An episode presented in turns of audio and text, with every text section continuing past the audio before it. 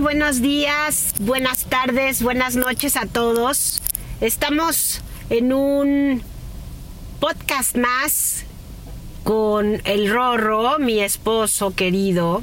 Vamos a hablar sobre un tema que nos pidieron en la en las redes sociales, que es la diferencia entre codependencia y una relación normal. Suena bien interesante este tema. Vamos a platicarlo, vamos a intentar desarrollarlo de manera que todo el mundo lo podamos entender. Y aquí estamos, un podcast más. ¿Cómo estás, Rorro? Hola, buenos días a todos, buenas tardes, buenas noches, donde quiera que estén. Un saludo, un abrazo. Y pues vamos a darle porque este tema está complicado. Creo que este tema sí se pone complicado porque hay mucha confusión, ¿no? Al respecto. O sea, ¿qué diferencia hay entre codependencia y amor, no? Ese fue creo que el, comentario tal cual, ¿no? Y sí, podríamos confundir, ¿no? O sea, para empezar, creo que la, mi pregunta, primera pregunta sería, ¿la codependencia es un sentimiento? No. Entonces, para empezar, la primera diferencia es que la codependencia no es un sentimiento y el amor sí. ¿Puede ser? Es una emoción, sí. Entonces, si la codependencia no es un sentimiento, ¿por qué la confusión?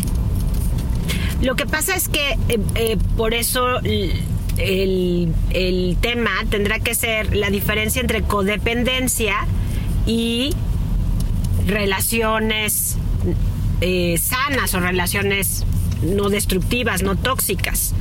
Porque el amor, es, la codependencia también es amor. O sea, cuando hay codependencia también hay amor. Entonces no hay una diferencia.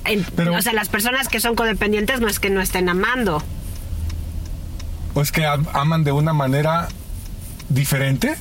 Aman de una manera tóxica o de una manera poco eh, eh, sana para, él, para la persona codependiente, pero también para, para la otra persona. O sea, la codependencia hace daño a dos partes, ¿no? Sí. Tanto al que es codependiente como a la otra persona de la que se es codependiente, ¿no? Exactamente.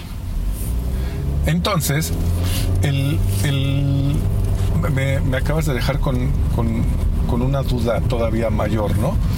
El, el, la persona codependiente tiene el sentimiento, ¿no? Es, sí es, sí es amor, ¿no? O sea, sí ama a la otra persona. El problema es cómo lo demuestra. Y entonces, ahí, ahí mi duda es, la demostración de amor, la demostración de cariño es básica en una relación, ¿no? O sea, el cómo te demuestro que te quiero es básico como para que tú, tú tomes una decisión de estar conmigo o no estar conmigo. Es que no me quiere como a mí me gusta. ¿Suena lógico? O sea, es que yo te demuestro que te quiero, pero nunca te lo voy a decir. Y a ti te encanta que te lo digan. Entonces, ahí hay, ya de entrada hay diferencias en, en, la, en la forma en la que uno demuestra el amor y la forma en la que a uno le gusta que le demuestren el amor. Pero no tiene que ver con la demostración de amor. ¿No? Tiene que ver con la manera en que piensas el amor. Una persona codependiente piensa el amor como algo que se acaba. Ok. Algo que, o sea, que se termina y entonces tiene que estar constantemente luchando para ser amado o amada porque no se siente suficiente. ajá, exacto, merecedor. Merecedor o suficiente y entonces generalmente los codependientes nacen en familias disfuncionales en donde cuando ya eres adulto eh, la disfuncionalidad de, las figuras paterna y materna en donde tú creciste se vuelve o sea, se vuelve una distorsión en tus relaciones interpersonales. Y, la adoptas, ¿no? Y la adoptas. No nada más es una relación eh, con, con tu pareja sentimental, sino también puede ser una, una relación codependiente con tus hijos, con tu trabajo, con tu familia de origen, con etcétera. Entonces, por eso también decimos mucho que las mamás de adictos no son codependientes antes de que el adicto se formara adicto.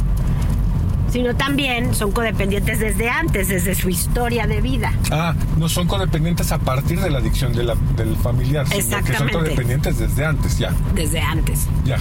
Entonces, hay, hay una eh, hay una correlación entre la, la relación mamá-hijo o familia-hijo adicto, y entonces empiezan a, gestarse una serie de disfuncionalidad o poca funcionalidad en los vínculos afectivos. Que no significa que no, se le- que no se ame a la otra persona. No significa que no se ama a la otra persona, al contrario, se ama, Se ama mu- se ama demasiado. demasiado a la otra persona. Ahora, entonces la codependencia podría ser un amor mal entendido.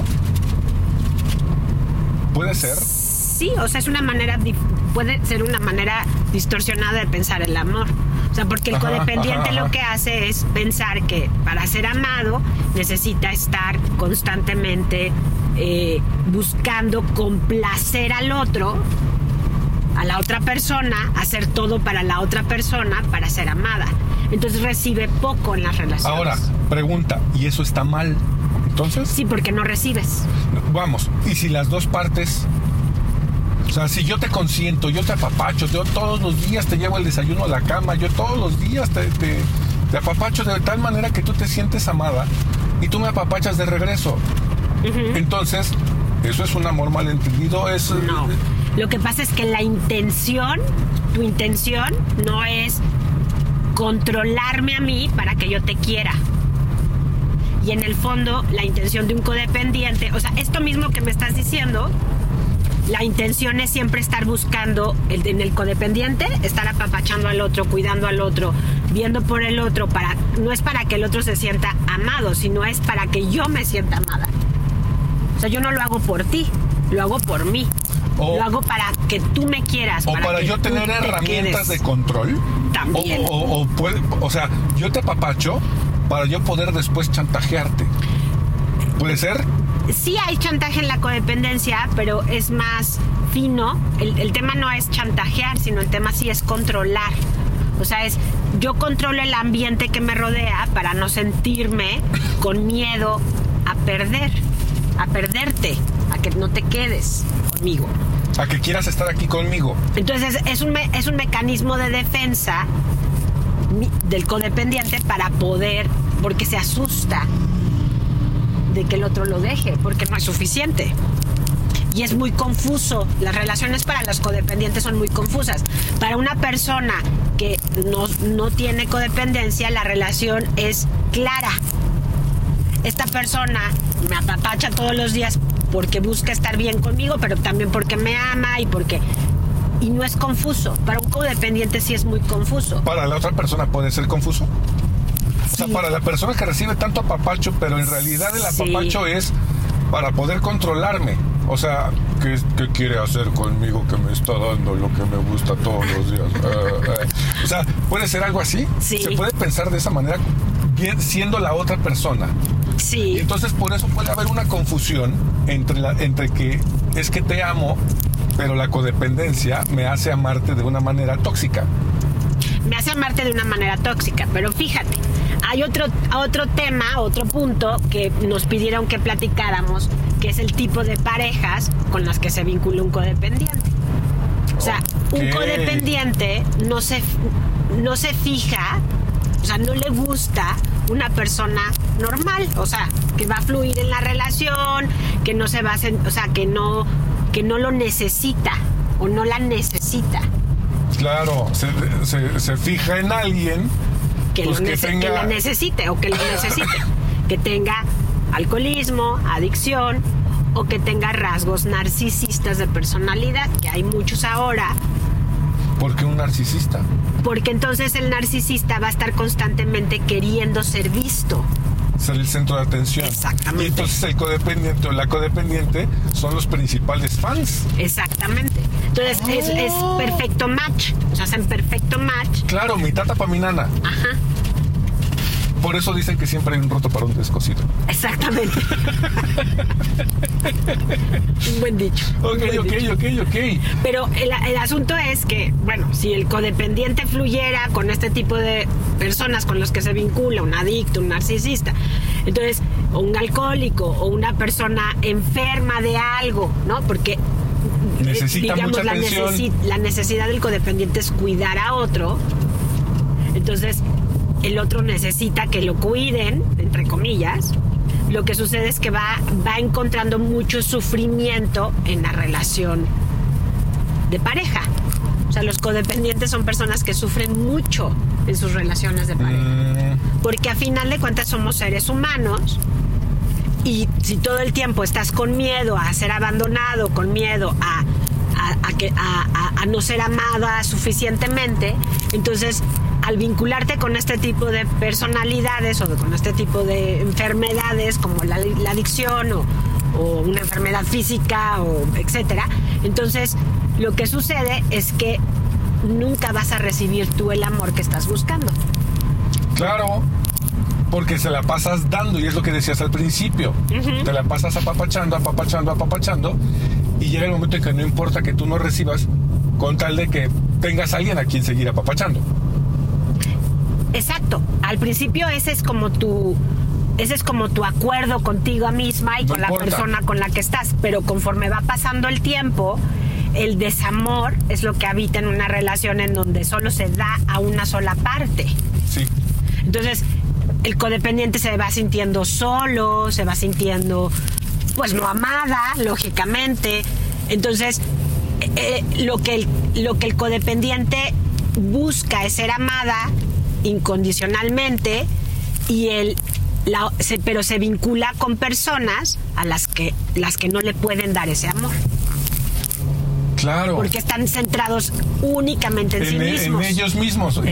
Y- cuadra con las, las personalidades de los adictos y de los narcisistas. Exactamente. Entonces, la pregunta de una de las buscadoras en uno de los chats que les preguntaba de qué quieren que hablemos en el podcast, me- nos dijo, ¿por qué nos vinculamos con narcisistas o alcohólicos?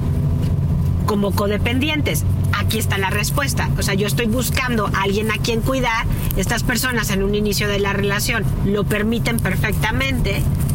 Permiten que sea adicto, o sea, le apapachan su, su adicción. O, o sea, inclusive este, le sirven su cubita, ¿no? Sí, los acompañan a beber o Exacto. Y les después- pasan por alto muchas cosas que no deberían de pasar por alto, como lastimarlas, Infidelidades. infidelidades, gritos, Ajá. etcétera. Y después lo que hacen es, ahora me toca a mí recibir el cariño, porque yo ya te di, te apapaché, te, te solapé la enfermedad, es más, yo hasta te servía tus cubitas y ahora te toca a ti a- darme a mí. Sí, pero no es tan elaborado como lo estás diciendo. Ah, ok. O sea, el, el- el asunto es, eso es lo que se, es lo que se acaba entendiendo, pero el asunto es, yo hago todo por ti, es más simple y más infantil, o sea, más primario. Yo hago todo por ti, te amo, como tú me pides que te ame, acepto lo que tú me pides que acepte, pero de todos modos tú estás ausente en la relación. Porque un adicto o un narcisista está ausente de las relaciones, no está para el otro Y está consigo mismo. está consigo mismo Y- y está o con su sí enfermedad mismo, y está para su enfermedad. Entonces, el tema es ese, o sea, yo te estoy dando todo para que me ames Y no me amas. y no estás, no est- estás ausente de la relación. Entonces te das cuenta que es mucho más primario, o sea, más básico. Sí, sí, sí, sí, sí. sí. No es tan elaborado como yo lo hago todo y entonces tú me deberías de dar, sino en realidad el codependiente lo hace todo con mucho amor para el otro, o la codependiente con mucho amor. Y por eso lo sienten que es tan injusto. ¿Y por qué es injusto? Porque lo que ellas están esperando es ser realmente amadas. Pero en casa, en su infancia, no recibieron un amor incondicional porque había, había o muchos hijos o un padre alcohólico o una madre deprimida o una o, preocupaciones económicas en el momento en que ellos crecían o etcétera entonces se va convirtiendo en soledad. O sea, los codependientes viven una soledad crónica. Ok. Las personas, digamos que las personas que crecen, que crecen en ambientes naturalmente amados o no se sintieron No solas en la infancia, no buscan personas que los vayan a abandonar. Y eso es lo que en el psicoanálisis se habla como la repetición del trauma. O sea, yo estoy repitiendo en mis relaciones de pareja lo que aprendí en mi casa de origen. Ya, claro. Ahora, ¿en qué momento se empiezan a vincular con este tipo de personas? ¿Con el narcisista, con el con el adicto? O sea, Es que, se- es que no es que se empie- no es que se empiezan a vincular, sino es que eh, se vinculan desde el momento en que nacen con personas así, que Pues- tienen en casa. que tienen en casa. Exactamente. Y entonces empiezan a, a entrar en círculos en donde hay personas con esas características. Amistades cuando son pequeños, se van dando cuenta que es, cuando son pequeños se vincularon así con sus hermanos, con sus amigas, con sus parientes. Muchas personas es brutalmente común que haya abuso sexual en la niñez. Entonces también viven eso como con muchísima soledad porque no lo platican, porque les da vergüenza, porque las amenazan de que si lo platican van a van a hacerles algo a sus papás, o sea, todo esto Es que como, muchas personas como la aprendemos. historia que contabas en alguna ocasión del elefante blanco en la sala. Ajá. Sí, exactamente. Y entonces el elefante blanco está sentado en la sala y es en tu sala interior. O sea, en tu sala interior está sentada esa, esa pa- o está, está ahí habitando esa parte que hay muchos secretos en las familias. Ajá, exacto, eso te iba a preguntar. No se platican las cosas. Entonces, lo que hemos platicado en, en otros videos y en otras ocasiones es la adicción. No es algo, no, es, no surge cuando estás consumiendo la droga, surge cuando dejas de hablar, de conectar emocionalmente. Entonces surge desde antes. Puede Y ser te que enseñaron toda la vida a no decir nada. a no hablar,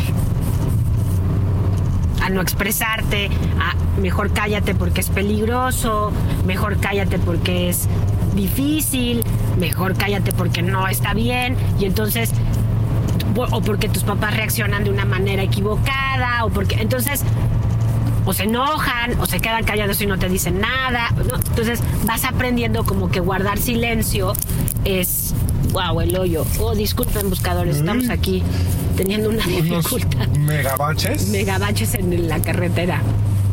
Eh, Entonces tú aprendes cómo manejar conflictos de una manera equivocada. pues de una manera que, te, que no te hace bien.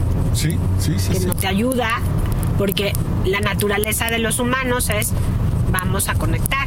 O sea, eso es lo que necesitamos como seres humanos, conectar. Y no conectamos cuando no nos enseñan. O sea, Claro. naturalmente nacemos conectando, somos seres sociales. Pero conforme vamos aprendiendo la socialización con nuestros padres, nuestras personas más cercanas, vamos aprendiendo a no hablar. O sea, a ser adictos. La adicción es la no palabra, la no dicción. Entonces la codependencia, por eso se dice que es un tipo de adicción, porque es no se habla, no hablo, no conecto. Y entonces me voy aislando, me voy sintiendo solo, voy haciendo todo para que tú me quieras, cuando en realidad pues mm, Claro. Me- me- o sea, como escena de película, ¿no? El, el- el- el señor que está borracho en la película y de repente empieza a insultar a su esposa y su esposa no tiene permiso de, de- de quejarse, de, de decirle no me hables así, no, no tiene permiso de nada, simplemente es síguelo atendiendo, ¿no? ajá, Es- ¿Me suena algo así? sí, es, es como Es una escena, típica. escena típica ¿Y de, de dónde película. salen esas? eh, o sea, pareciera que es nada más en las películas, ¿no? Pero ¿de dónde salió la idea de que la escena saliera, ¿no? En la película. O No, sea, bueno, es que de la es- vida real. Es la realidad. Y entonces es cuando dicen, ¿por qué no lo has dejado? Ajá. ¿Por qué no te sales? Pues, pues porque es muy complicado salirse de algo que aprendiste desde antes de estar con esta persona. Sí, claro, te aguantaste toda tu vida, ¿por qué no te vas a aguantar ahorita, no? Y, y- y te aguantaste, pero tampoco, pero también es no sabes otra cosa. Sí, Entonces, sí, sí, sí. para salir necesitas aprender. Aprender O- Que hay otras formas. otras de- formas, exactamente. Formas normales, naturales, sanas de vincularse, que esa es la parte en la diferencia con el amor normal en las relaciones. O normal porque yo lo entrecomillo siempre, porque Pues es que no hay normal normalidad, o, o ¿no? normal, sino menos angustiante, menos, con menos miedo en la relación. Claro, o sea, con ganas de estar con la otra persona, ¿no? Que, no- que, que, bueno, para mí, si hablamos de un concepto de estar enamorado, es querer estar con la otra persona todo el tiempo, ¿no? O sea, es porque me llevo bien, porque me siento acompañado, porque siento que, que nos complementamos, porque pensamos de la misma manera y me gusta estar con la otra persona. A mí me encanta estar contigo. Ah, pues entonces te quiero mucho y de, y de ese, y de ese cariño surgen otras cosas más grandes. Pero entonces cuando tienes miedo de estar con la otra persona, confundimos, ¿no? Y entonces... Y a lo mejor no nada más es miedo en la codependencia, sino también hay muchísimo enojo. Entonces, los enojos no se tramitan, o sea, no se, no se sanan. La gente se enoja y no sabe resolver conflictos. Entonces el conflicto se va haciendo grande. cada vez más grande. Y entonces se guarda, no se habla, no se expresa. Y entonces no te digo lo que yo necesito. Y claro, si en el otro, eh, eh, casi siempre en, las relaciones codependientes, lo que sucede es que el otro tampoco está dispuesto a hablar y a escucharte, a recibir lo que tú le tienes que decir.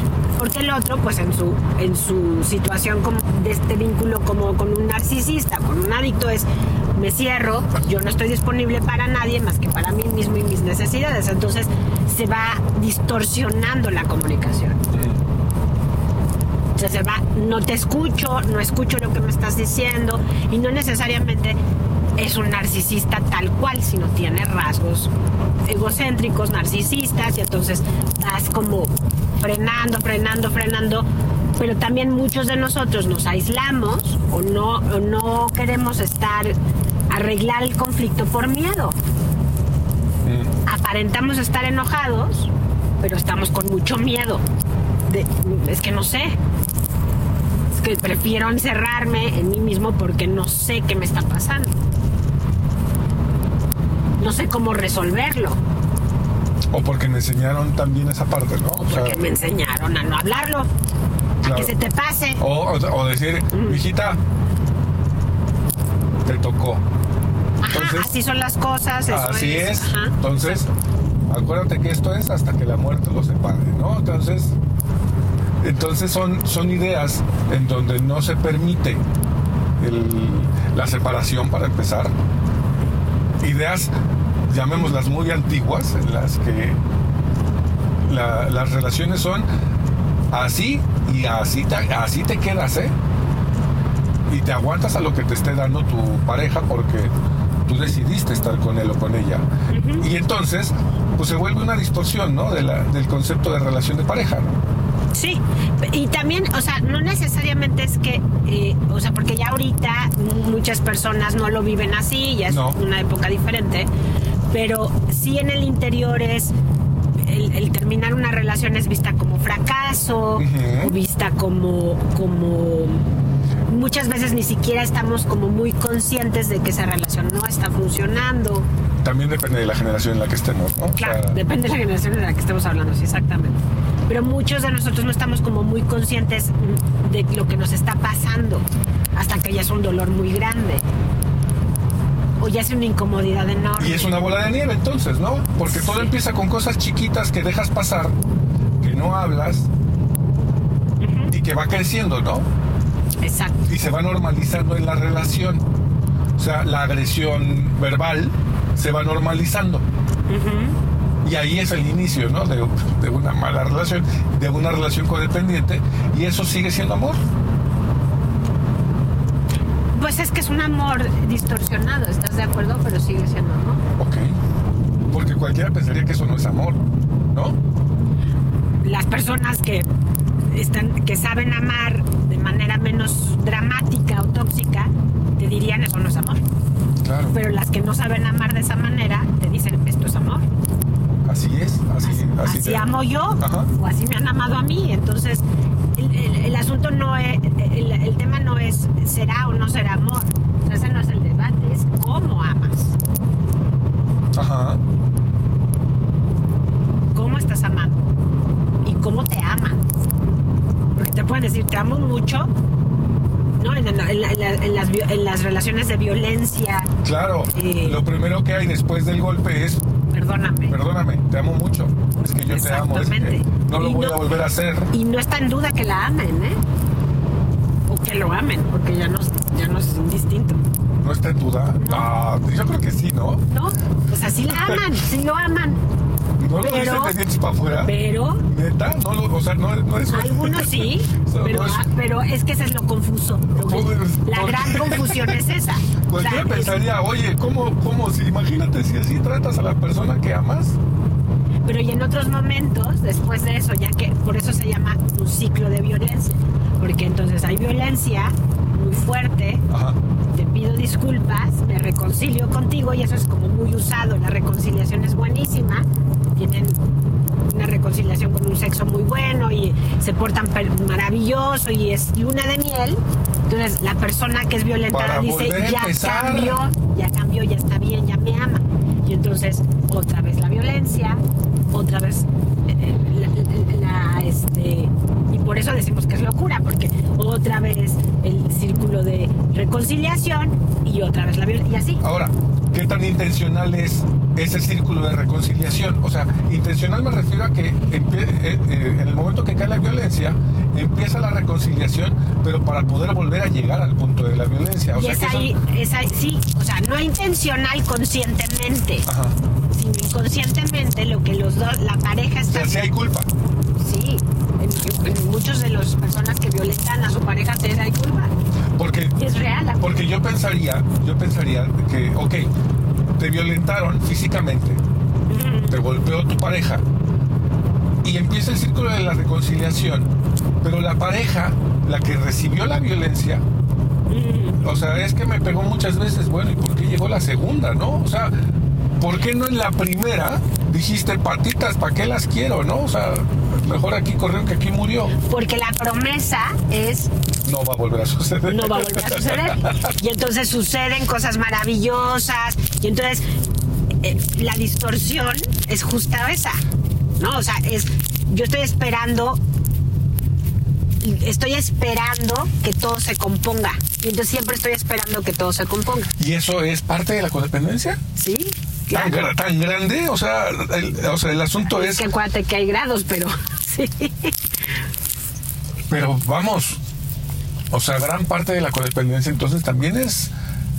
Es aguantar estas cosas. Sas. Qué rudo. Y no necesariamente tiene que ser una violencia, o sea, lo más grave es la violencia Salud. física. Saludcita, muy cafezón. Cafecito. Eh, la violencia física, pero hay microviolencia, Claro, de, ¿no? ay, de millones de Psicológica, de- con dinero, con infidelidades, este, con te ignoro. Claro, y es lo mismo, ¿no? O sea, te- ¿cuántas infidelidades se necesitan para decir creo que no me quiere, creo que estoy en el lugar equivocado, ¿no? O sea, Pero entonces le creo más, o sea, la, la, la, la parte importante a señalar es que yo le creo más a lo que me dice que a lo que veo, claro, que claro. a la realidad.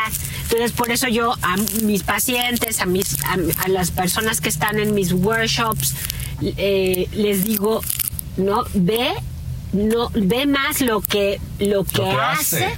que lo que te dice.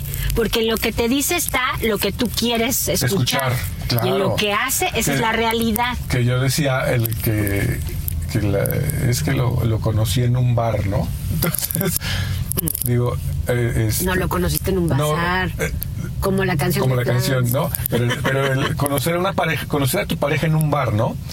Y, y que hacíamos mis cuates y yo, este, la, la parte de que cuando ella nos preguntaba, ¿no? ¿Y cómo te llamas? Tú dime cómo quieres que me llame, Como ¿no? tú O sea, quieras. ¿A qué te dedicas? Tú dime a qué quieres que me dedique. Si para Exacto. ti, si para, si, si, si conseguir que tú me des un beso es diciéndote que soy chef, soy chef. Exactamente. O sea, te voy a decir lo que tú, lo que tú quieras con tal de conseguir lo que yo quiera, ¿no? Y entonces, pues es un asunto de, de mucha mentira, ¿no? O sea, también depende del... Ya no supimos. Ay, Sin taja. ah, perdonen. Perdón, en la estamos en la caseta. caseta de- Entonces, aquí es un asunto que desde que empezó la relación, Sí. Ya hay... Ah, estaban las famosas red flags. la- exacto, exacto. Las red flags que no las quisiste, pudiste ver. Y entonces las, las, las ves ya too late. Ya las ves demasiado tarde. Entonces ahí es donde está la clave.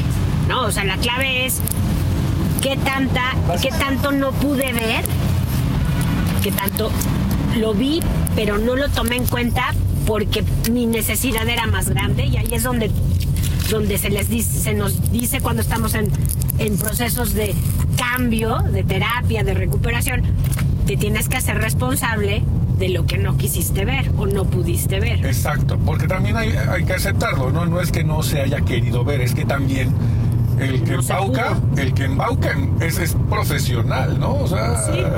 Hay, hay personas que son profesionales en esto de la mentira y en esto del, del, del envolver, ¿no?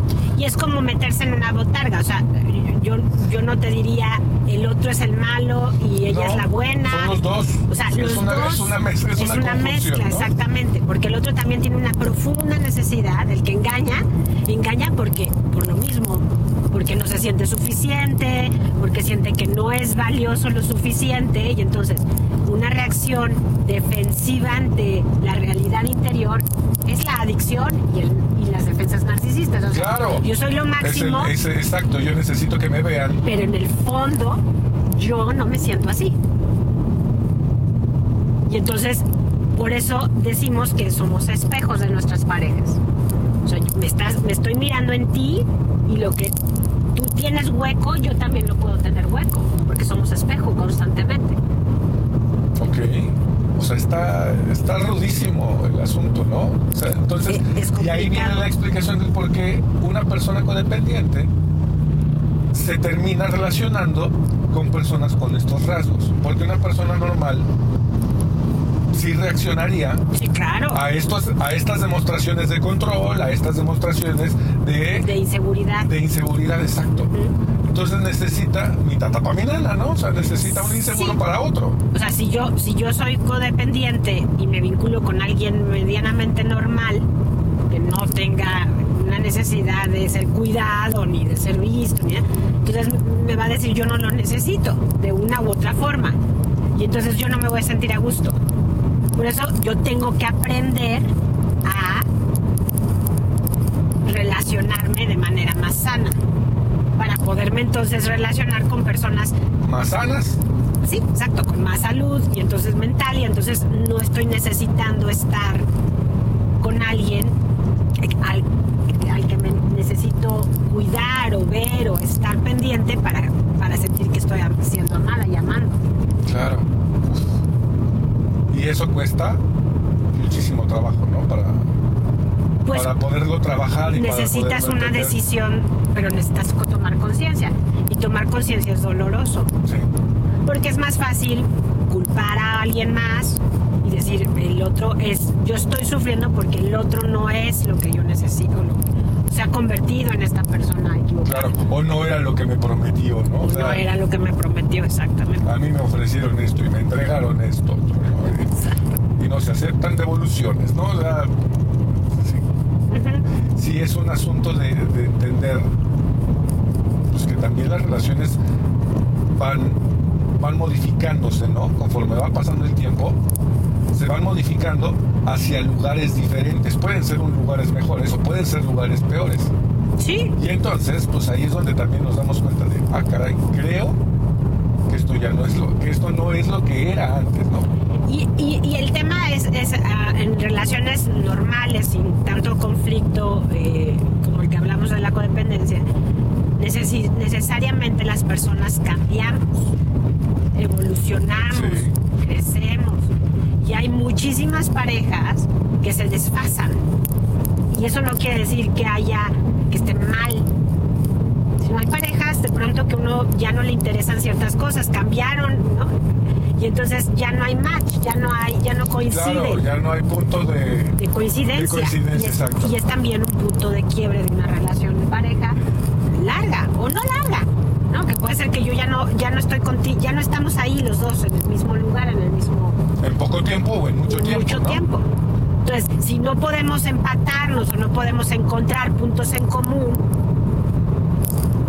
la relación tiene que terminar. Sí. El tema es que muchísimas parejas de muchos años no terminan por todo lo que hay alrededor de su, de su relación. Que son economía, hijos, este, hipotecas, ¿no? O sea, muchas cosas socialmente. Pero entonces viven, pues no viven a gusto. No viven bien. Híjole. Y entonces, conclusión, ¿cuál es la diferencia entre una relación codependiente y una relación de, de amor normal? Digamos. En las relaciones codependientes, la base es el, el complacerte constantemente con el objetivo de que me quieras o de que me ames, porque yo no me amo lo suficiente. Claro. Y en una relación normal, no me gusta la palabra, pero una relación funcional, no, yo, no, yo, yo no necesito de que tú me ames para yo saberme suficiente. Exacto, ok, ok. Yo ok, me ok. sé suficiente Con o, con o con sin o ti. sin ti. Y en la codependencia no. En la codependencia yo necesito que tú me digas que yo soy suficiente Ok. para ser para Una sentirme persona, bien. una persona codependiente no puede vivir sola. Generalmente no. Generalmente no. Claro, una persona codependiente necesita el agente externo para decirle, tú eres suficiente, tú eres muy chida, tú eres muy... Y es en todas Tú eres un hombre muy... y es en todas las relaciones, o sea, es en todos lados. Por ejemplo, puede ser que yo vaya a un curso o vaya a un este o esté en un trabajo o vaya a mi clase de yoga y yo necesite, yo me ofenda como codependiente porque la maestra o porque la jefa o porque la el compañero no me vio a mí y sí vio a otro. Y entonces le ayudó, por ejemplo, en clase de yoga, le ayudó a mi compañera a hacer su postura mejor. Y a mí no me peló. Eso es lo que yo pienso, ¿eh? Claro, Mi maestra vio que estaba, en la mente de mi maestra yo estaba haciendo bien la postura, no necesitaba corregirla. Pero en la mente del codependiente necesitaba ser validado. Y entonces como mi maestra no me vio, voy y me quejo. La maestra no me ayuda. claro, aunque, La aunque maestra la no me postura vio. esté bien, aunque tú tengas tu postura bien, la maestra no me dijo que estaba bien. Exacto. No Entonces vio. tenía que decirme algo a fuerza. Esa- porque vio a la otra y no me vio a mí. Entonces, en la codependencia todo el tiempo estás en el afuera. Y Todo aunque el estés tiempo. bien, tú lo ves mal. Sí, y aunque no sea grave, tú lo ves grave, tú lo haces grande.